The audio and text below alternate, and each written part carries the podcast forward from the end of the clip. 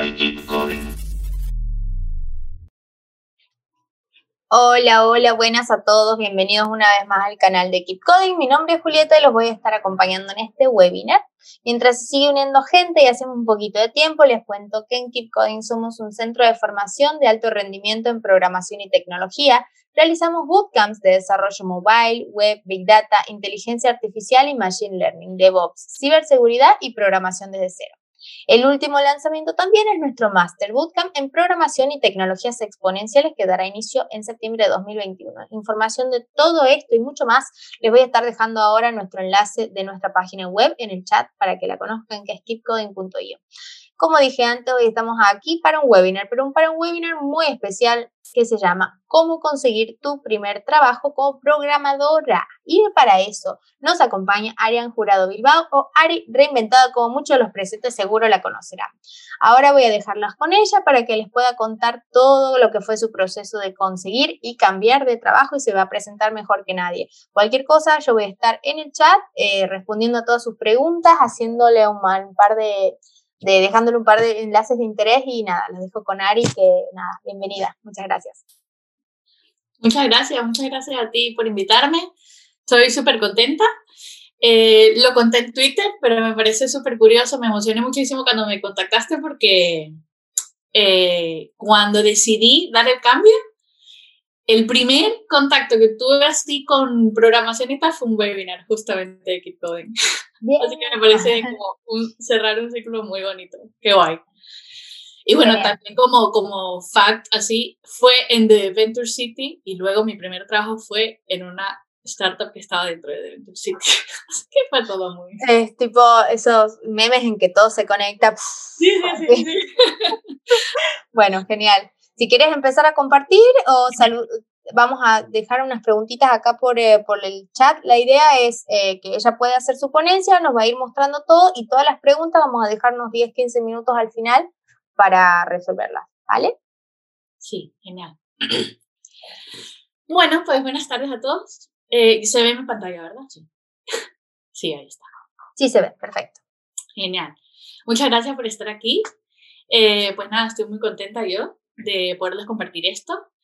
Esto que yo les voy a contar es mi experiencia, ¿vale? Es, les voy a contar un poco lo que a mí me ha funcionado, lo que yo he hecho, lo que, las, las, cosas que a mí me han tocado y cómo lo he afrontado yo. La idea es que ustedes adapten estas cosas a sus experiencias porque, bueno, siempre van a ser distintas, ¿vale? Vale, pues eh, yo soy Ari, yo soy enfermera y psicopedagoga de Venezuela. Llevo seis años viviendo en Madrid eh, y ahora pues eh, estoy trabajando como programadora. Llevo un año y medio, un poquito más de un año y medio trabajando como programadora. He estado en este año y medio, desde que empecé, he estado ya en cuatro trabajos, con lo cual tengo, eh, aunque tengo poquito tiempo, tengo experiencias que contarles con esto de cambiar, con esto de entrevistas, con esto de pruebas. Eh, posiblemente ustedes se puedan eh, afrontar a otro tipo de pruebas, a otro tipo de entrevistas. Eh, pero bueno, yo he recopilado algunas y esto es lo que yo quiero comentarles por aquí. Yo me lo a decir, también soy mamá de Sebas.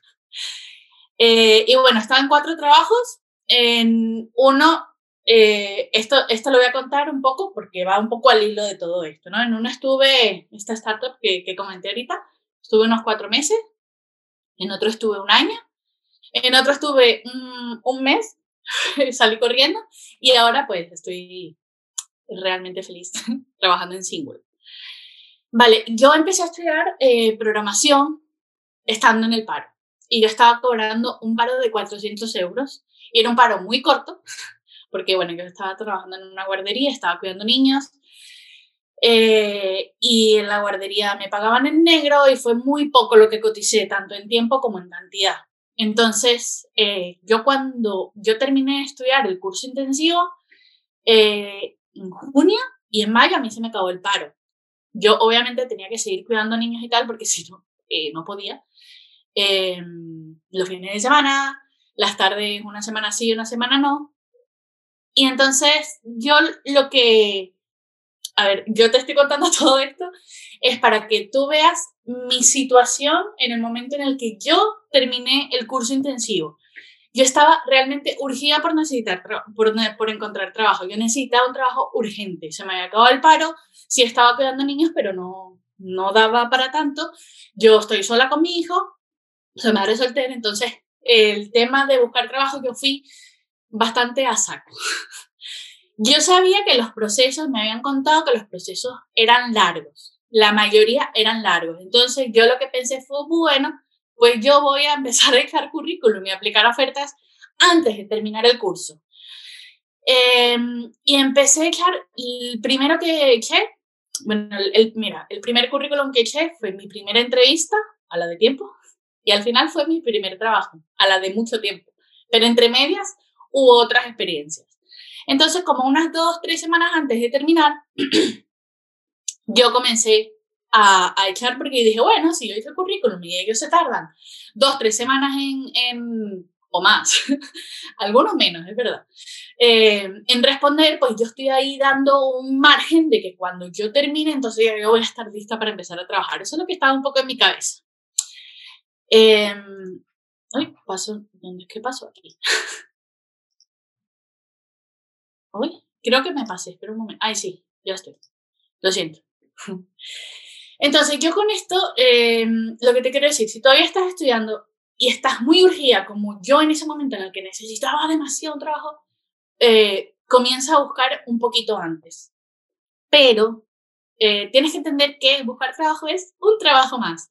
Es muy agotador, cansa muchísimo, es frustrante. Eh, eh, te quita muchísimo tiempo. Yo de hecho me, ponía como horarios de, mira, de esta hora hasta esta hora voy a buscar en estos portales y en estos portales y era eso, o sea, bastante agotador. Entonces, si tú te puedes esperar a terminar el curso y hacer las cosas con calma, de buscar las ofertas con calma, de desarrollar un portfolio, por ejemplo, una web personal, lo que quieras, con calma, es lo que yo te recomiendo. Entonces depende un poco de las circunstancias, de si estás muy urgido, si es muy urgente, o si puedes esperar. Em, ¿Seguimos? Entonces, una vez que tú decides, bueno, voy a, voy, voy a eh, comenzar a buscar trabajo, sea cuando sea, de acuerdo a tus circunstancias. El dónde y el cómo.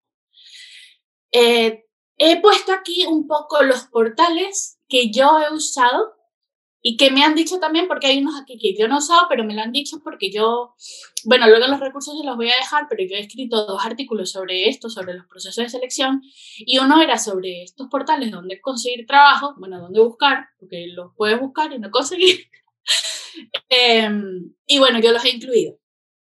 Entonces, voy a ir por orden. LinkedIn. LinkedIn a mí no me ha servido para nada. Yo no sé si es que yo no lo sé usar, yo no sé, pero yo creo que de ahí he sacado, no sé, dos entrevistas y han salido mal. O sea, han salido mal, me refiero a que no han sido exitosas.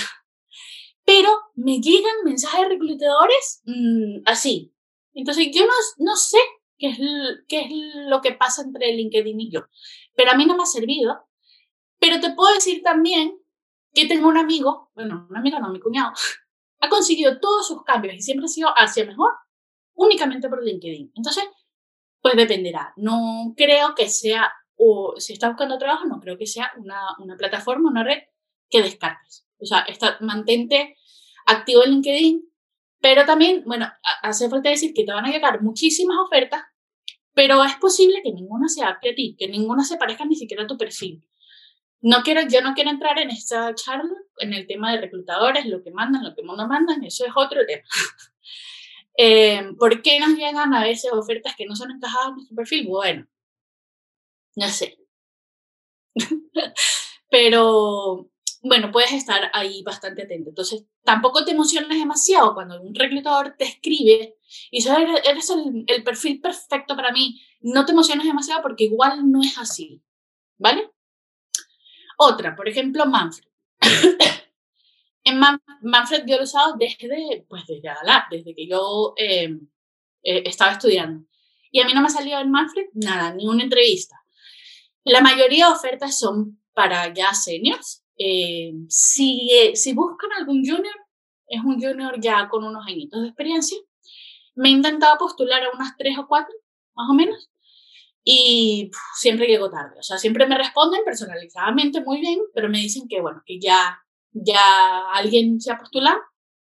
Y, bueno, si esa, si esa candidatura no es exitosa, entonces me llamaría, cosa que no ha pasado.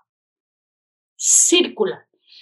Circular em, eh, te hacen un seguimiento muy guay porque te hacen una entrevista a uno de ellos y ellos entonces como que elaboran tu perfil para podértelo recomendar a las ofertas que le llegan.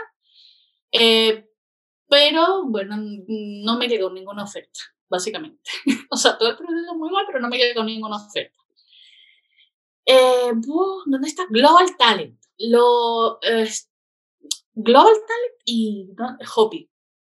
Los usé buscando mi primer trabajo tiene muchísimas ofertas y te emocionas porque dices, de algo de aquí va a salir.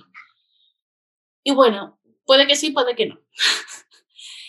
eh, de Hopi, voy a decir algo más adelante, pero no sé si se me olvide, Hopi ahora tiene como una parte de challenges, de pruebas técnicas, como para que tú eh, te prepares eh, las pruebas técnicas y son como unas pruebas algorítmicas, tipo cartas o algo así, que está muy bien, ¿vale? Más adelante creo que los voy a recomendar en recursos y esas cosas. InfoJobs y Job and Talent, eh, yo no lo usé para buscar trabajo. Yo no sé por qué, no recuerdo por qué. Yo no tenía eh, en mi cabeza esos, esos perfiles. O sea, yo tenía en mi cabeza de que esos portales no eran para buscar perfiles de programación y luego me dijeron que, que estaba errada, que sí puedes buscar ahí. Y hay gente que buscan Stack Overflow. Yo no sabía que Stack Overflow, además, eh, tiene mm, ofertas. Bueno, para que lo sepas. Y, esto lo pongo así de último, Twitter y Network. Em, aquí voy a hablar de mi experiencia. Y les voy, a, les voy a decir cómo yo conseguido estos cuatro trabajos y por eso es que yo les estaba contando antes, por, por qué yo, o sea, por qué yo les estaba contando esos cuatro trabajos. El primer trabajo lo conseguí por una oferta que vi postear en Twitter de una gente desconocida y yo apliqué. El segundo trabajo, hablé directamente con el head de programación, que nos conocíamos ya de eventos y de Twitter y habíamos hablado ya bastantes veces, y le pregunté si me estaban buscando a alguien y me dijo que iban a abrir una, como una generación de una formación de juniors y entré. El tercer trabajo, que fue el que duré un poquito menos de un mes, eh, también fue un amigo que conocí en Twitter que me recomendó porque él estaba trabajando dentro. Y el último trabajo, en Singular, que es donde estoy trabajando, eh, sí fue por los canales regulares. eh, yo tuve una entrevista con ellos cuando yo, o sea, buscando mi primer trabajo, hice toda la entrevista. Ellos se tardaron un poquito en responderme y ya yo había eh, aceptado el otro trabajo. Entonces esto se quedó ahí como pendiente. Entonces después de yo estar en este tercer trabajo que me fue regular, em, pues tuve un contacto con ellos y se cerró lo que iniciamos un año y medio antes. Em, y me hicieron toda la entrevista, me hicieron la entrevista con recursos humanos, con prueba técnica y todo. Entonces, e, esa, esa, ese sí lo conseguí eh, por los canales regulares y no por un tema de Twitter y networking. Pero necesito decirles que esto, esto no es siempre, ¿vale? No todo lo vas a conseguir con contactos, con Twitter, con networking, mucho menos ahora que estamos en una situación un poquito más difícil. Em, es verdad que mientras más te mueves y más contactos tienes y, y haces un tweet con un portafolio espectacular y se hace viral, tienes muchísimas más oportunidades. Pero no es todo. Y te quiero dar mm, un ejemplo de que, por ejemplo, ejemplo, por ejemplo, mi hermana eh, también es programadora y está buscando trabajo y mis, mm, de mis 4.000 seguidores en Twitter no he conseguido nada tampoco para ella. Entonces, depende, ¿vale? O sea, no todo es eso. Vale, continuamos. ¿A qué aplicar? O sea, ya tú sabes dónde buscar y tienes una lista de ofertas y tú estás saliendo de un bootcamp y dices, vale, no hay oferta que diga busco a un perfil que no tenga experiencia. Eso no lo vas a conseguir. No lo vas a conseguir. Entonces, ya, a mí una vez me dijeron em, no me acuerdo en dónde, me dijeron que eh, los hombres aplicaban a todas las ofertas que a ellos les parecía, aunque no cumpliesen el 100% de los requisitos, y las mujeres nunca aplicaban si no cumplían el 100% de los requisitos. Y viendo las ofertas y viendo que las ofertas son un poco a veces como una carta de los Reyes Magos, así que, ah, bueno, bueno, quiero un pony y quiero una bicicleta eh, eléctrica. Y entonces, a ver qué cuela. Eh, entonces yo dije, pues, pues no. Y además, como yo te, repito, estaba un poco urgida, yo dije, no, o sea, que no, no, no voy a calzar en eso. Y además, eh, em, los hombres que, que aplican sin cumplir ese 100% quedan. Y no por un tema de que sean hombres que no quiero caer en eso ahora, sino que no se busca siempre el 100% de los requisitos. O sea, las ofertas son redactadas pues con un ideal, pero no están buscando a esa persona que encaje al 100% porque igual no existe, es muy posible que no exista. Entonces, ¿qué, ¿qué dije yo? Yo me di un margen, ¿vale? Pero un margen con cabeza. ¿Qué quiere decir con cabeza? Que yo eché un poco a saco pero yo no echaba ofertas de Python o yo no echaba ofertas de arquitecto en JavaScript. ¿Por qué? Porque igual me iban a decir, o sea, te volviste un poco loca. Pero yo sí me di, por ejemplo, un margen de dos años. Yo dije, las ofertas que piden perfiles de dos años, a mí me parece que yo lo puedo intentar. Y ahí es cuando yo digo, no te rechaces a ti misma y deja que sean ellos los que te rechacen a ti. Si es una oferta que tú crees que puedes encajar, porque bueno, mm, te puedo decir, por ejemplo, en mi primer trabajo, ellos no estaban buscando un junior ni de cerca, pero al entrevistarme y luego de conocerme las dos SEO, pues yo les gusté y ellas entonces se replantearon la candidatura y dijeron, bueno, aunque sea junior y no es lo que estamos buscando, yo la quiero contratar. Entonces, es posible que se replantee esta candidatura, aunque no, no encaje al 100%, porque les guste mucho, porque o porque me pasó una vez que estaban buscando un perfil, es en, esa, en esa no quedé, pero un ejemplo, un perfil y echaron tantos juniors buenos que dijeron, oye, entonces, ¿por qué no contratamos a dos juniors? Por ejemplo, entonces es posible que también se puedan replantear la candidatura de acuerdo a los perfiles que le llegan. Entonces, no seas tú la que te eches para atrás a decir, es que no tengo dos años. No tiene dos años, pero bueno, dos años es un margen, a mí me parece razonable Em, para, para intentarlo y sobre todo demostrar que tú tienes muchísimas ganas. Eso es lo, lo más importante de todo y eso es como el, el, main de esta charla es que tú demuestras que tienes muchísimas ganas de aprender, que te falta muchísimo, bueno, y a mí a todos. Este, entonces, con cabeza, por ejemplo, si piden eh, una persona con inglés fluido y tú no sabes hablar inglés, no. Pero si piden un intermedio de inglés y tú crees que tú tienes un inglés ahí, pero, pero sabes que te dices que no soy muy buena, pero tú al final logras comunicarte, logras echar para adelante, o sea, mm, logras demostrar que incluso puedes mejorar en el inglés, mm, mm, que no seas tú la que digas que no. Llega la entrevista y que ellos sean los que digan, bueno, perdón, igual necesito un inglés un poco más fluido o no, porque hay veces que incluso el entrevistador o entrevistadora tiene un nivel que puede ser incluso menor que el tuyo, en, inglés me refiero, ¿vale?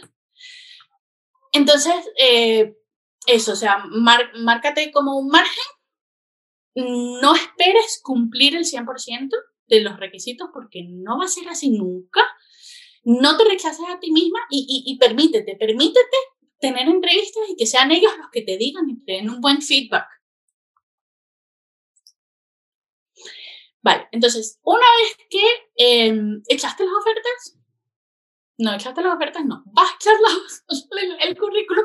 De currículum no voy a hablar porque me parece que eso es un tema como un poquito más especializado y yo no soy especialista en estas cosas. Pero bueno, cuando tú quieres mandar ese currículum, eh, hay gente, hay sitios en los que te piden carta de presentación y los que no.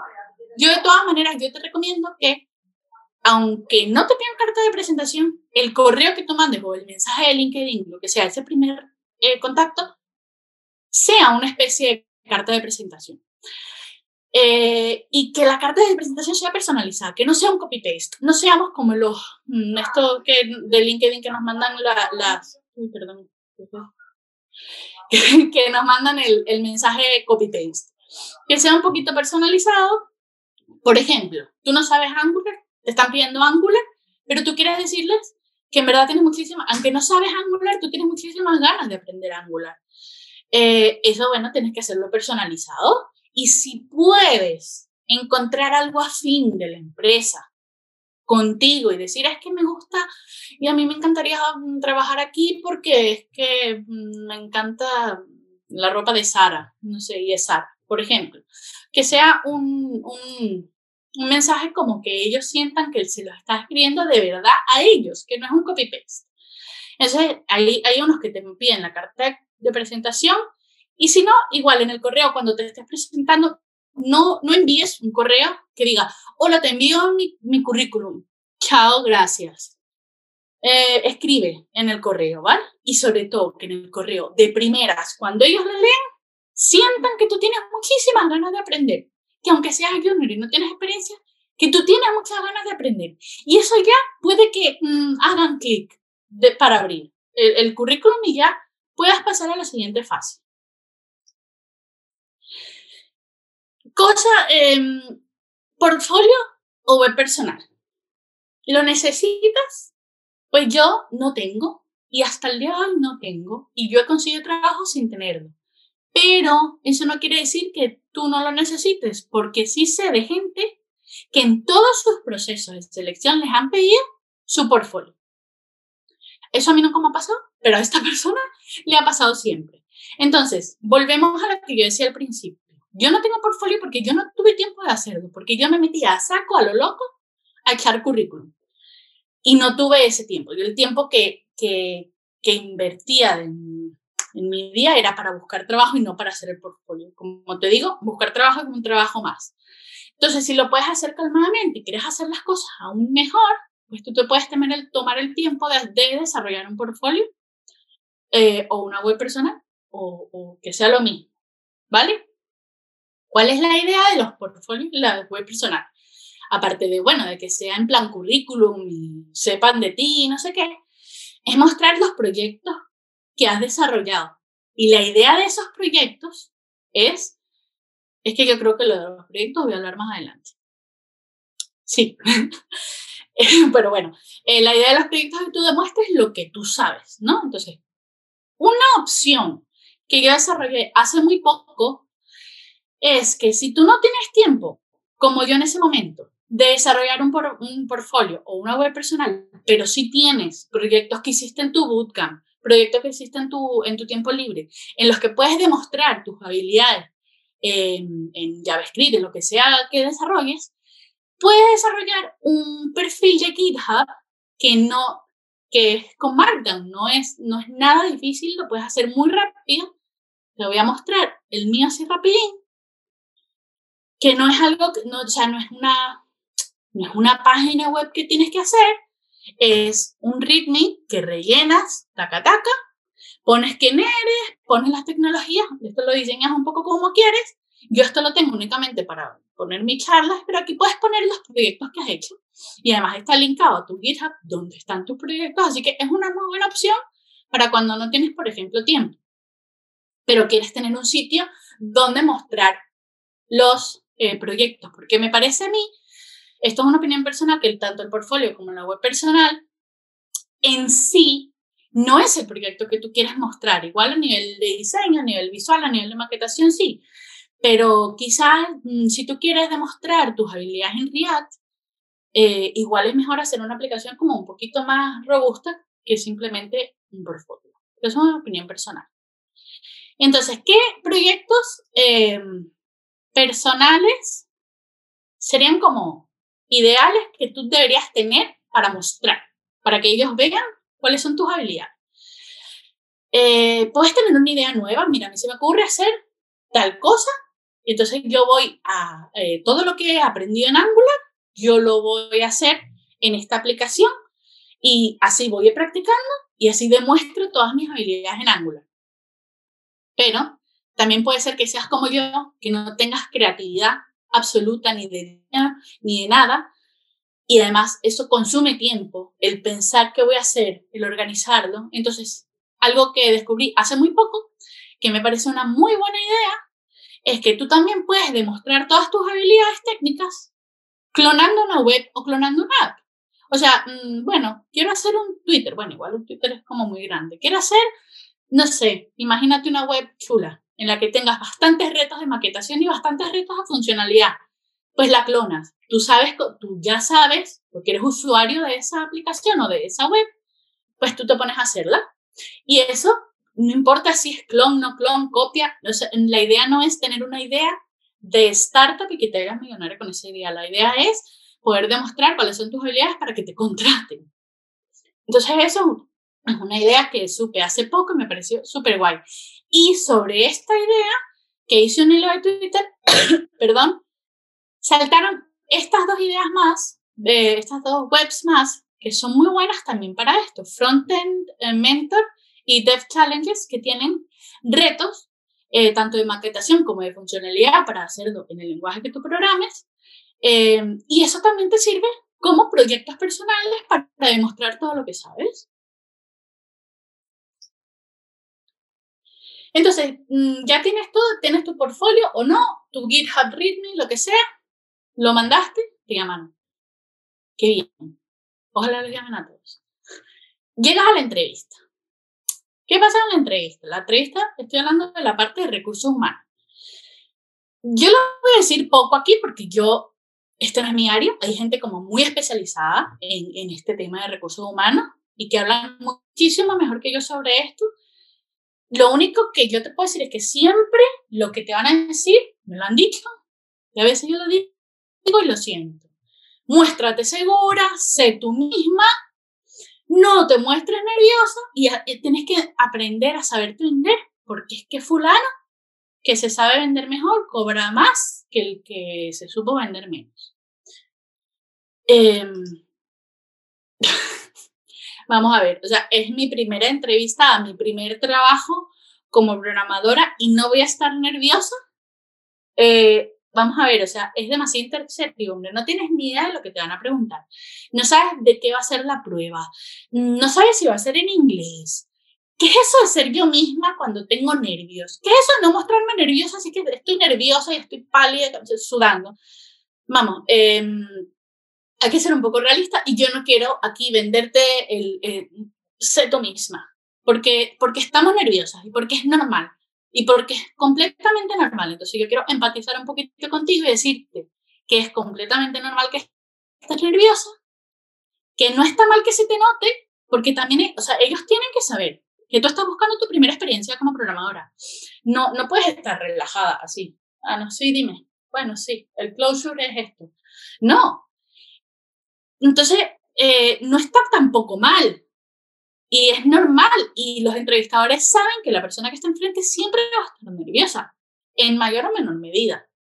Entonces, yo lo que más o menos te recomiendo y lo que yo hago, lo que pasa es que las personas son distintas. A mí me parece que yo soy una persona que, punto a favor, depende de dónde lo veas, o en contra, depende de dónde lo veas.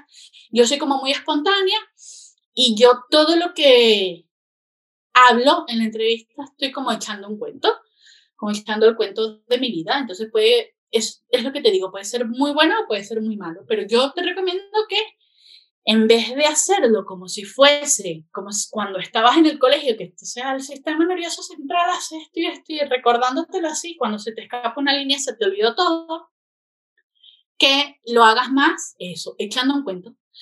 Mm, no te voy a decir a un amigo, porque el que tienes adelante no, es amigo, pero que lo hagas un poquito más como relajado en plan, contando algo. Intenta que sea una conversación amena en la que te rías, en la que, hombre, yo muchas veces cuando yo estoy súper nerviosa y a veces me trago, a veces lo digo, perdón, que estoy muy nerviosa. Y eso da pie normalmente a que la otra persona te ayude, no, mira, tranquila, relájate, e intente romper el hielo. Y eso también ayuda a que luego la cosa fluya un poquito mejor. Entonces, en ese primer contacto en el que vas a tener, pues la entrevista, la primera entrevista, que normalmente, no siempre, pero normalmente es ese recursos humanos, yo te recomiendo que preguntes cuáles son los siguientes pasos y de qué va cada uno. ¿Vale? Nosotros estamos derecho en preguntar. Lo dije. Nosotros tenemos derecho a preguntar. ¿Vale? Nosotros estamos invirtiendo muchísimo esfuerzo y muchísimo tiempo en aplicar en estas ofertas. Ni te cuento si tenemos que hacer una prueba técnica de días. Entonces, sí tenemos derecho a saber. O sea, esto no tiene por qué ser mm, sorpresa, sorpresa, que me tocará. Sí podemos saber y podemos preguntar. Lo suyo sería que nos lo dijeran. Mira, a mí me ha pasado dos veces. Mira, eh, la siguiente prueba va a ser esto, va a ser esto, esto y esto, va a ser en inglés, va a ser en esto. Y más o menos ya lo tienes claro en tu cabeza. Pero no siempre es así. Si no es así, pues pregunta. Puedes preguntar y decir, oye, ¿me puedes explicar de qué van los siguientes pasos? Oye, la prueba técnica, ¿me puedes, ¿me puedes decir en qué consiste? Porque hay muchos tipos de pruebas técnicas que ya te lo voy a decir. Entonces, si tú sabes qué viene luego, cuánto vas a esperar, cuántos pasos son, porque hay unos que son siete pasos, hay otros que son, mi, mi, mi trabajo actual fue un día tuve las tres entrevistas una tras otra y ya hasta luego. Y hay otras que son que si hoy, que si el mes que viene la otra y son mil pasos. Entonces, si tú sabes todo el camino, eso, a menos incertidumbre, pues vas a estar un poquito menos nerviosa. Entonces, ya que he dicho algo de pruebas técnicas, les voy a contar un poco las pruebas técnicas que yo he tenido para que ustedes eh, eh, piensen o se imaginen qué es lo que se pueden eh, topar cuando, cuando van a una, una, prueba técnica. Y puede que también tengan otras que no he tenido yo. Entonces, primero, el code test, la típica prueba técnica en las que te dicen, te dan una especie de historia de usuario, te dicen, mira, tienes que hacer esto, esto y esto en esta tecnología, ta, ta, ta, y tienes tantos días y te lo mandan para tu casa. Em, normalmente son unas pruebas largas, normalmente te dan, a mí me han dado una semana, diez días, eh, siete días, o sea, más o menos así. Son unas pruebas largas. Este, mm, cosas que te puedo decir de estas pruebas. Por ejemplo, mi primera prueba de estas, me pidieron eh, hacer una, eh, como una, como un Netflix. Eh, me dieron como que todas las especificaciones, todas hazlo con esto, hazlo con React, y no me dieron una API. Yo estaba recién salida, ¿no? del curso. No me dieron una API, y yo solo había trabajado con APIs. Y entonces, analicé y pregunta antes. Yo analicé todo y dije, ¿dónde está la API? Y pregunté oye, mm, hola, ¿dónde está la API? Y me dijo, ah, no, es que tienes que moquear una API. Y, ah, bueno, muchas gracias. Menos mal que pregunté. No sabía ni siquiera lo que era moquear una API. Entonces yo tuve que investigar, averiguar, leer, ver vídeos y todo. Entonces, punto bueno, con esa entrevista supe lo que era moquear una API y manejarme muy bien con el Postman, por ejemplo. Em, y ellos me pidieron en esta que yo eh, documentara como que todo el proceso en el ritmo. Y entonces yo dejé dicho todo lo que yo no todo lo que me puso un reto, que era todo lo que yo no sabía, pero que yo tuve que averiguar y aprender para hacerlo y que bueno, te estoy mostrando que lo estoy haciendo. Entonces, de esa manera, em, te muestras resolutivo y además es, un conocimiento que te llevas porque es algo nuevo que aprendiste. Perdón. Eh, hubo otra que me dieron muchos más días, creo que fueron 10 días, en los que, en donde, yo ahí no estaba buscando mi primer trabajo, ya tenía un año de experiencia, cuando estaba cambiando. Em, y casi, casi no sabía hacer lo que pedían, pero, pero averigüé, leí, investigué y también se lo dejé dicho. Entonces así siempre quedas como, oye, no lo sabías, pero averiguaste. Y eso es clave, eso es, eso es clave. Em, al final esta prueba has dedicado muchísimo esfuerzo, muchísimo tiempo. Lo suyo es que te den un feedback. Y si no te lo dan, pídelo. Pídelo porque estás en tu derecho a recibir feedback, sobre todo para, ya que no quedaste, o, o aunque hayas quedado, aprender qué hiciste bien, qué hiciste mal y qué es mejorable. Porque siempre es mejorable y supuestamente los que te van a revisar tienen mucha más experiencia que tú y te pueden decir, mira, pero es que es mejor eh, que hayas hecho esto de esta manera por ejemplo. Y no hagas de más. Si a ti te pidieron un, dos, tres, hagas, usted hace un, dos, tres, perfectamente. Si tú quieres hacer un cuatro, es porque un, dos, tres está perfecto y te sobró tiempo. Y el perfecto no siempre es perfecto. Y te lo digo porque em, hice una prueba en la que estuve 10 días haciendo, haciéndola fue demasiado tiempo. Habían unos eh, obligatorios y unos opcionales. Em, yo hice los obligatorios, hice los opcionales también, porque, bueno, porque me flipé. Y resulta que el feedback, eso sí, me dieron un feedback muy detallado, muy bueno, pero fue un feedback todo negativo de todo lo opcional. Y no me cogieron. Entonces, mm, lo opcional es opcional. El MVP, el, sí, lo mínimo que tienes que entregar y que es obligado, es lo que tú vas a hacer y lo vas a hacer perfectamente. Pero lo opcional es opcional. Y muchas veces es lo que te digo. Em, puede que tú hayas hecho algo que no te hayan pedido porque, bueno, te flipaste o porque, bueno, en verdad querías demostrar algo más. Y lo que estaba obligado no está al 100%, te van a decir, ah, es que tú invertiste tiempo y esfuerzo en hacer esto que no te pedí en vez de hacer esto que sí te pedí bien. Entonces, mosca ahí. Mosca. Preguntas técnicas de estas entrevistas que te hacen así preguntas de tú a tú y es como una conversación y a veces se puede hacer como un ejemplo. Em, ya sea, sí, como un ejemplo aquí en digital, cuando es así, un videollamada.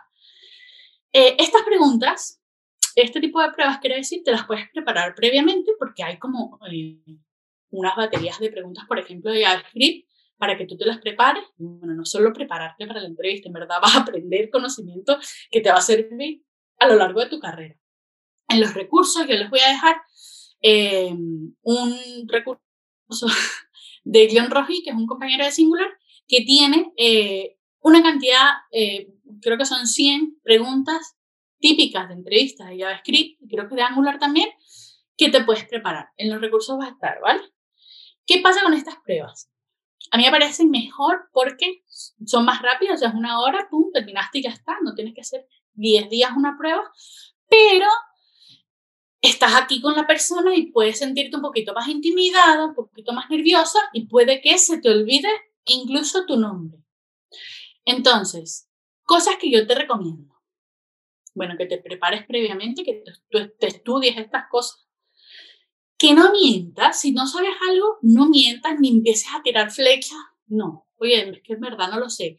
¿Y sabes qué es lo bueno de decir, en verdad no lo sé? Que esa persona que te está haciendo la entrevista te lo va a responder y te va a dar un ejemplo, te lo digo por experiencia propia, ¿vale? Me ha pasado ya dos veces, tres veces. Te va a dar un ejemplo y te lo va a explicar y entonces no solo lo vas a entender, sino que además, quedes o no, tú te llevas ese conocimiento para tu casa, ¿vale? No pasa nada si no lo sabes, bueno, un poco al hilo de lo que estaba diciendo y aprovecha de aprender, aprovecha de aprender de esa otra persona. Esa persona no está ahí modo policía juzgándote y evaluándote. O sea, un poco está evaluándote, sí, pero tú también puedes aprender de, él o ella. Eh, pruebas de algoritmia de pizarra en blanco. Estas son un poco, bueno, son ejercicios de algoritmia. Y algoritmia a mí la palabra ya me da miedo de por sí. Estas las he tenido dos veces eh, y aprendí muchísimo, muchísimo de estas pruebas, pero yo salí agotada, agotada, porque tuve que estudiar muchísimo, las tuve que preparar muchísimo y la prueba en sí es una carga de estrés importante. No quiero meterte miedo, ¿vale? Pero bueno, es para que tú sepas que, bueno, es una prueba como un poquito más compleja. ¿De qué se trata esta prueba? Em, yo te recomiendo también que la prepares y hay te voy a decir, o sea, te voy a recomendar luego en los recursos cómo te lo puedes preparar y te voy a decir un poco qué es lo que tienes eso que ver previamente. A mí cuando me dijeron que iba a tener una prueba de estas de algoritmo de pizarra en blanco, no tenía idea de lo que eran y dije, bueno, mm, ¿qué son? Y empecé a buscar y conseguí muy poquito material, ¿vale? Son las típicas pruebas que hacen en Google, en Facebook y estas cosas. Entonces, un amigo, Frank Quesada, eh, que bueno, es un poco como mi mentor, bueno, yo lo nombré mi mentor, em, me pasó dos vídeos que yo se los voy a dejar en los recursos, en los que se hace este tipo de pruebas y en los que tú te das cuenta qué es lo que se quiere con estas pruebas, ¿no? ¿Qué es lo que se quiere con estas pruebas? Que, o sea, ellos lo que quieren ver es, ¿cómo te digo? Ver cómo tú piensas, ¿vale? Y la idea es que tú pienses en voz alta siempre y todo lo que te está pasando por la cabeza lo digas, porque ellos lo que quieren ver es justamente eso, o sea, no quieren ver que entonces eh, hiciste la raya así o así, sino ver como esa lógica de por qué tomas esta decisión y por qué no tomaste otra. Entonces, eh, luego cuando vean los videos se darán cuenta porque digo siempre, piensa en voz alta, eh, lee el problema, el problema en voz alta y como que conviértelo en tus palabras. Y eh, de esa manera como que le estás preguntando, oye, es así, o sea, como para asegurarte de que lo que te están preguntando es eso. Por ejemplo, qué sé yo, ordena un array, no sé qué. Ah, bueno, entonces lo que tengo que hacer es que este array que tengo aquí lo tengo que ordenar de mayor a menor o de mayor a menor. Y así, como que lo conviertes en tus palabras, te aseguras que lo has entendido bien.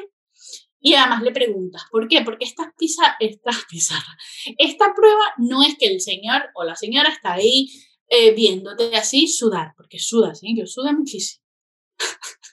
Era agosto. Eh, este, ellos me dijeron específicamente que es como un per programming y que tú te tienes que apoyar en él, ¿vale? Y entonces ahí también van a ver el trabajo en equipo y cómo tú puedes eh, pedir ayuda, apoyar, ver, ver, cómo traspasas esa información de aquí para allá. Entonces, ¿qué haces? Eh, o le preguntas o le, o le dices, por ejemplo, oye, es que yo tenía pensado hacer esto así, bueno, ¿qué te parece?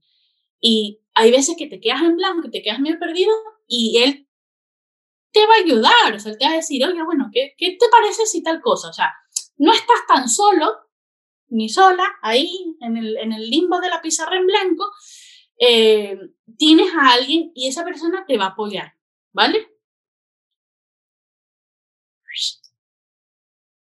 Vale, estas son, el, estas que, que les he contado han sido un poco las entrevistas que yo he tenido, las pruebas técnicas que yo he tenido, y de las cuales he salido en muchas, muchísimas, porque he tenido muchísimas entrevistas, pues no exitosas, y bueno, solo unas pocas veces exitosas. Eh, y bueno, porque depende de, de, muchísimas cosas. Cuando ya termina este proceso, en el que ya me hicieron una entrevista o ya, ya hice una prueba técnica, siempre te preguntan, ¿no? ¿Tienes alguna pregunta? Y a mí siempre me daba como eso de, no, ¿qué voy a preguntar? No sé, o sea, ya me, me dijiste todo, me explicaste todo. Uno se queda como que no, pero ¿por qué voy a preguntar? Como que está mal preguntar. Y no, hay que preguntar. Incluso si todo te quedó muy claro, porque lo hicieron estupendamente, mi estrategia es decir, vale, entonces eh, sí, yo lo entendí todo, pero bueno, para repasar. Entonces, eh, las vacaciones son estas y el salario esto y no sé qué. Haces como un resumen, también como para tú interactuar y que no te quedes callado, como, como que no tienes preguntas y para asegurarte que todo lo, lo, lo entendiste bien. Pero aparte de eso, he aprendido a preguntar y estas son, uy, es aquí donde tengo que dar clic. Estas son un poco las preguntas que yo hago. ¿Qué suelo hacer? Eh, eso, repito, hago como un resumen, pregunto sobre la conciliación y es muy importante porque, bueno, yo tengo un hijo, pero independientemente la conciliación no es solo para madres y padres, ¿vale? Pregunto cuáles son los próximos pasos y si me dicen, no, bueno, ya te vamos a responder con el sí o con el no, pregunta cuándo más o menos. ¿Por qué? Porque si me dicen, te damos una respuesta en una semana y es el día 8, yo te voy a volver a escribir preguntándote. Mm, yo no sé si eso está bien o está mal, pero me parece que eh, dejarnos ahí mm, más del tiempo esperando con ese ansia no está bien. Entonces yo por eso pregunto para yo tener, bueno, en una semana, vale, yo voy a estar en una semana relajada. Mentira, igual voy a estar estresada esperando, pero no esperando, ay, ay, no, ya sabes que en una semana no te va a llegar nada. Entonces después de esa semana sí puedes volver a preguntar, oye, ¿qué tal? Pregunto sobre el flujo de trabajo, eh, sobre si trabajan con metodologías ágiles, ¿sí? ¿Qué, ¿qué herramientas usan? Si usan Gira, usan Trello o no lo usan, porque en ese, en ese trabajo en el que estuve solo un mes no usaban nada de estas cosas y yo no lo pregunté y por eso lo pongo aquí, para que pregunten esas cosas, porque luego te encuentras con un trabajo que es un poco eh, antiguo en el que ni GitHub, ¿vale? Bueno, ni GitLab ni Bitbucket.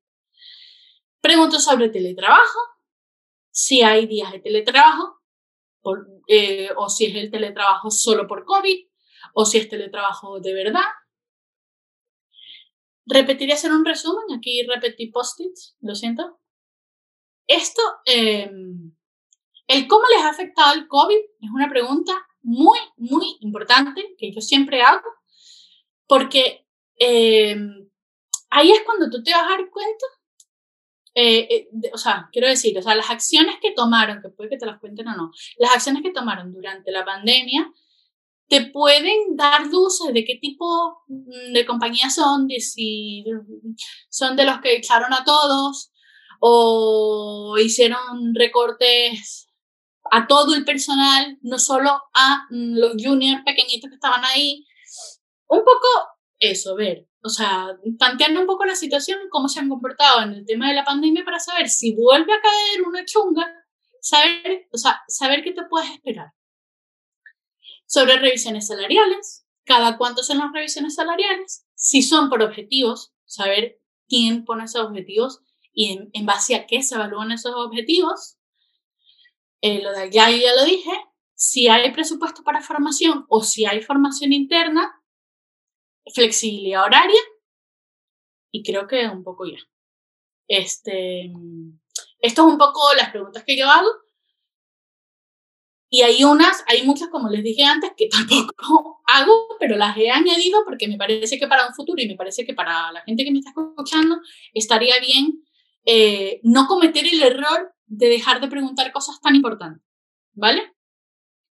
Y por último, quiero hacer un llamamiento a las empresas. Por favor, contraten juniors. Aportamos muchísimo valor. Nadie tiene tantas ganas como un junior. Este año ha sido fatal para la contratación de juniors. Espero que este, este año, quiero decir el 2020, espero que este año cambie. Eh, hay muchísimos juniors de verdad desesperados con demasiadas ganas de aprender. Eh, empresas, reclutadores que me vean, por favor. Eh, y nada más. Muchas gracias. Ahí voy, ahí voy. bueno, qué maravilla. Maravilloso todo. Yo fui haciendo algunos aportes ahí por el chat. Eh, de, cosas que fuiste diciendo que realmente son no tan solo ciertas, sino que, que las vemos acá todos los días. Por ejemplo, que decías lo bueno de esto de no tengo imaginación para crear, y capaz que no, pero podés copiar algo muy bueno. Por ejemplo, en el bootcamp web de, de Keep Coding, el trabajo final es hacer un Wallapop, un Wallaclone, le dicen. Entonces, aprenden todo, todo, todo, todos los mecanismos, que a ver, yo no soy una eminencia en programación web, pero sé que hay muchos niveles de complejidad, poder crear el, el interfaz de, del cliente, que te puedas hacer un usuario, que puedas chatear en vivo y que te llegue, que te llegue un mail cuando se hace la compra, todo eso, son cosas muy, muy complejas que, que, se aprenden a hacer haciendo, entonces agarrar algo que está hecho y tratar de copiarlo quizás es una maravilla, o sea, es, así se aprende a tocar el piano, ¿por qué no vamos a poder aprender así a... Yo, a mí me dieron esa idea hace muy poco y fue como que me abrieron el cerebro, fue como, wow, o sea, ¿por qué no se me había ocurrido antes? Porque es que siempre es esperar de, bueno, no se voy a hacer la aplicación que haga esto. No, pero es que sí que existe. ¿Cuántas veces no me he dicho yo? No, es que sí que existe. ¿Qué, ¿Y qué mm. importa? Que ahora no, no es idea para startup. Claro, es que son dos trabajos diferentes, programador y... Claro. Eh, sí, eh, ¿cómo se llama? Creador de startup.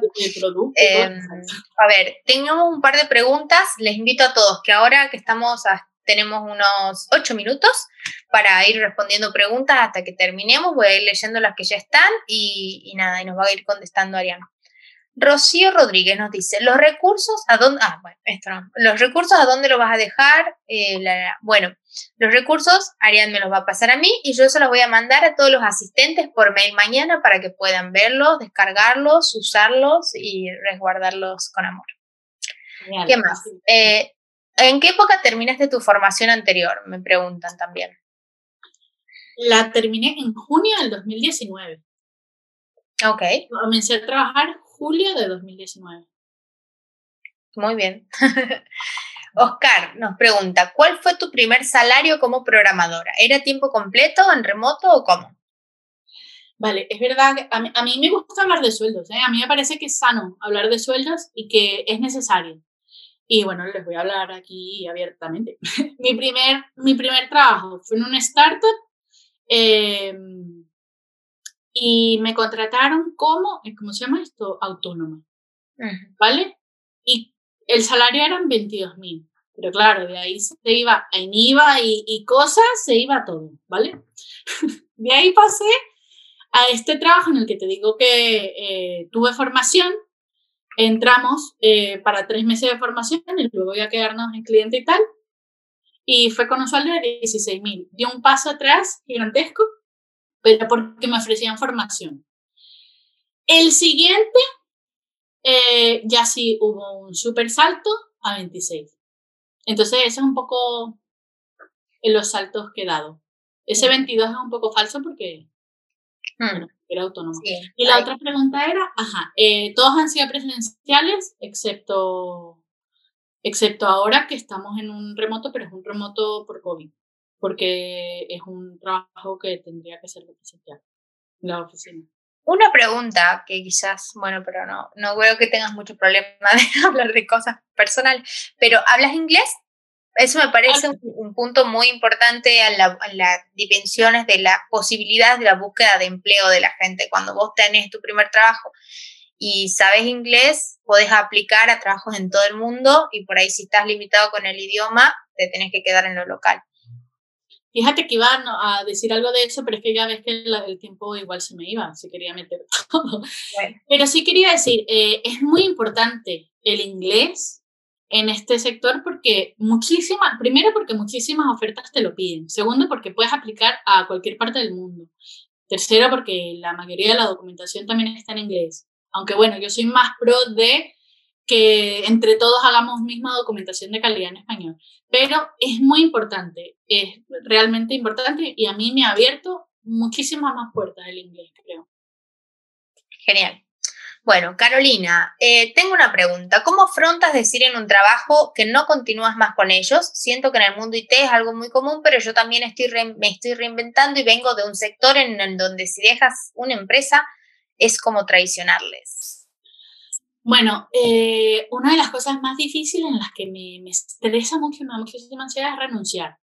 Em, la paso realmente mal. Aunque, por el otro lado, dice, oye, pero si todo el mundo lo hace en el sector. De hecho, la gente está constantemente rotando y justamente rotan es por mejoras salariales. Em, no está mal. O sea, vamos, y además, si tú dejas la puerta abierta y te vas en buenas condiciones, eh, es posible que, quién sabe, luego eh, vuelvas ahí o incluso eh, vuelvas a trabajar con ellos en otras empresas, porque el sector parece muy grande, pero en verdad es muy pequeño. Entonces, no pasa nada. Se entiende, no, no, te van a, no te van a hacer sentir mal porque te vas, porque es, es muy común la rotación pues, de, de, personal. Es verdad que si te vas a mitad de un proyecto vas a hacer un poquito más de... Ah, pero vamos, que no, no, no está mal visto y, y, uno tiene que buscar siempre estar bien y estar mejor. Y si tú en un sitio no estás bien, por lo que sea, eh, te cambias y ya está, sin ningún problema. Mm, sobre eso me gustaría decir una cosita. eh, primero, como valorarte eso que último que dijiste, valorarte a vos mismo y es como si te querés ir es porque pasa algo, querés estar mejor y obviamente tienes que ser un poco egoísta en ese sentido. Y también tampoco somos el centro del mundo y todo sigue funcionando sin nosotros y hay que saber eso también y las empresas cuanto más grandes capaz que nada, se curan muy rápido, pero nosotros nos curamos más lento y somos los únicos que cuidamos de nosotros mismos. Y, y, yo siempre digo también, o una, una, vez que hablé de esto, de lo difícil que es renunciar, a mí, me, a mí me, me, me es muy difícil renunciar, pero siempre pregunto, ¿a ellos les también tan difícil y tan doloroso echarnos? Porque al final, cuando te quieren echar, el día siguiente ya pasó y ni siquiera se acuerdan de tu nombre. Entonces, claro que depende de, pero uno tiene que ver, o sea, tampoco es lo que tú dices, no eres indispensable mm. para nada, no pasa nada. Bueno, hay un montón de preguntas, así que nada, vamos a seguir. ¿Cuándo empezaste a buscar trabajo? Estoy en un bootcamp que termina el mes que viene, me encantaría que pasara como a ti, que en menos de un mes me termine pueda estar trabajando, también me urge.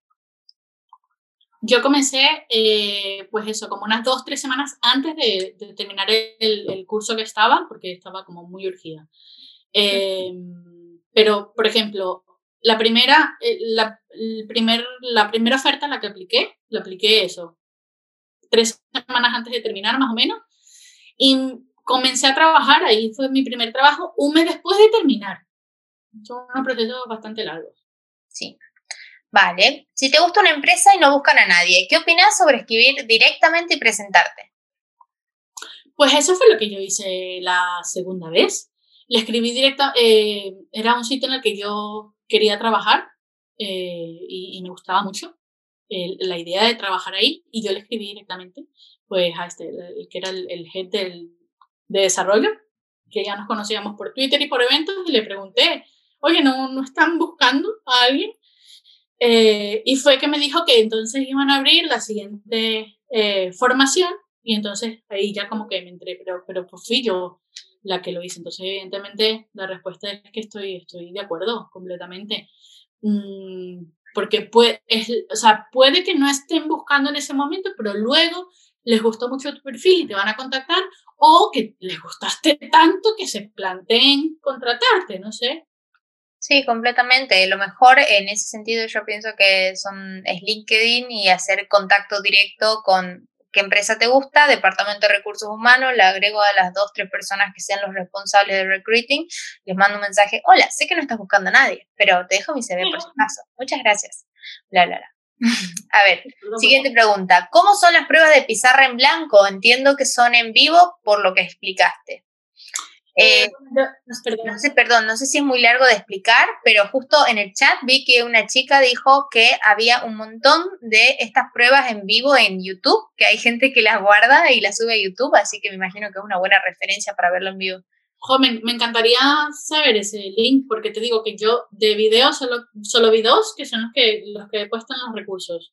Eh, yo lo hice el año pasado en agosto, o sea, éramos COVID, eh, éramos COVID, había COVID, y lo hicimos digitalmente. Sí me mandaron el link de alguna plataforma, no, no recuerdo cuál era, en el que yo, bueno, escribía y ellos veían y ellos también podían escribir. Era como un live share, por ejemplo, de, del code. Eh, entonces ellos también me escribían y yo escribía y era así digital. Eh, sin COVID no sé cómo, me imagino que será lo mismo tú al lado del otro. Genial.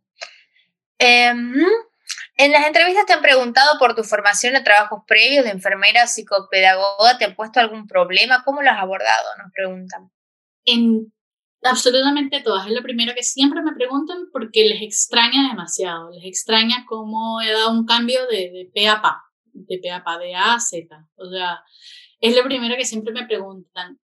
Pero eh, quitando dos veces que sí me dijeron, eh, en plan como que ese cursito que yo hice no vale para nada, que a ver si me saco una carrera de informática y tal. Y hola, mírame. quitando eso, ha sido siempre positivo. Primero porque rompe un poco el hielo para empezar a echar ese cuento que les conté de mi vida y, y, bueno, contar por qué hice el cambio.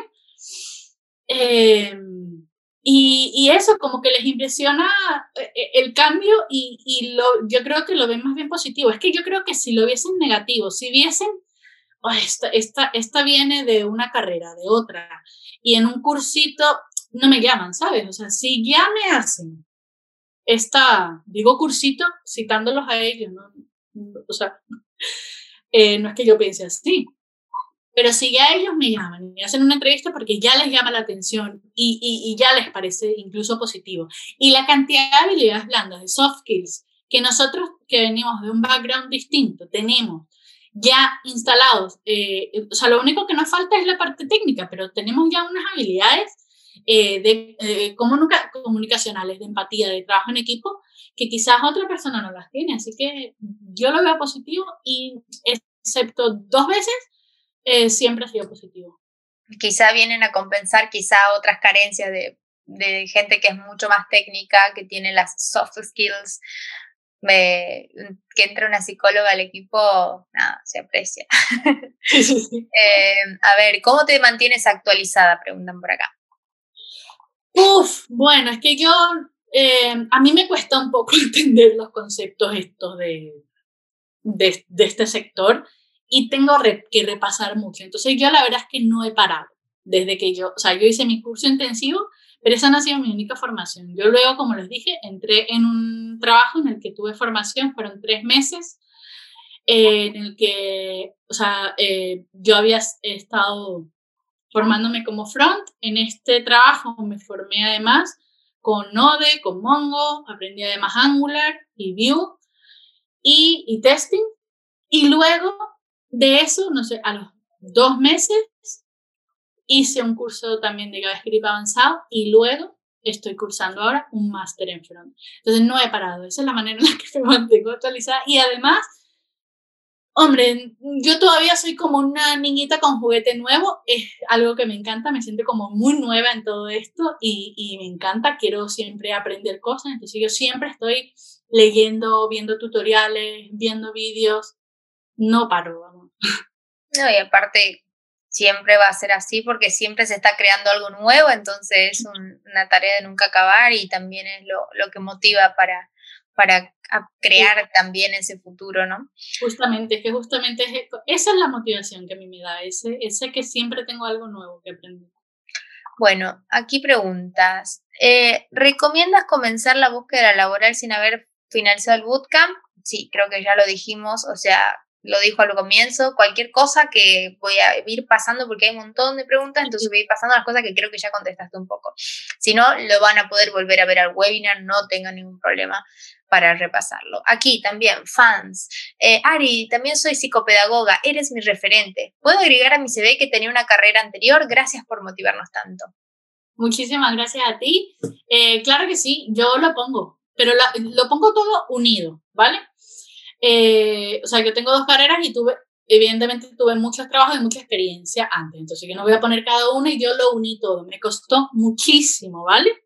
Porque yo, pues esto de ser empollona y de estudiar tanto no es solo de ahora, sino de antes también. Antes siempre estaba haciendo diplomados, cursos, el esto y el aquello, entonces tenía muchas cosas.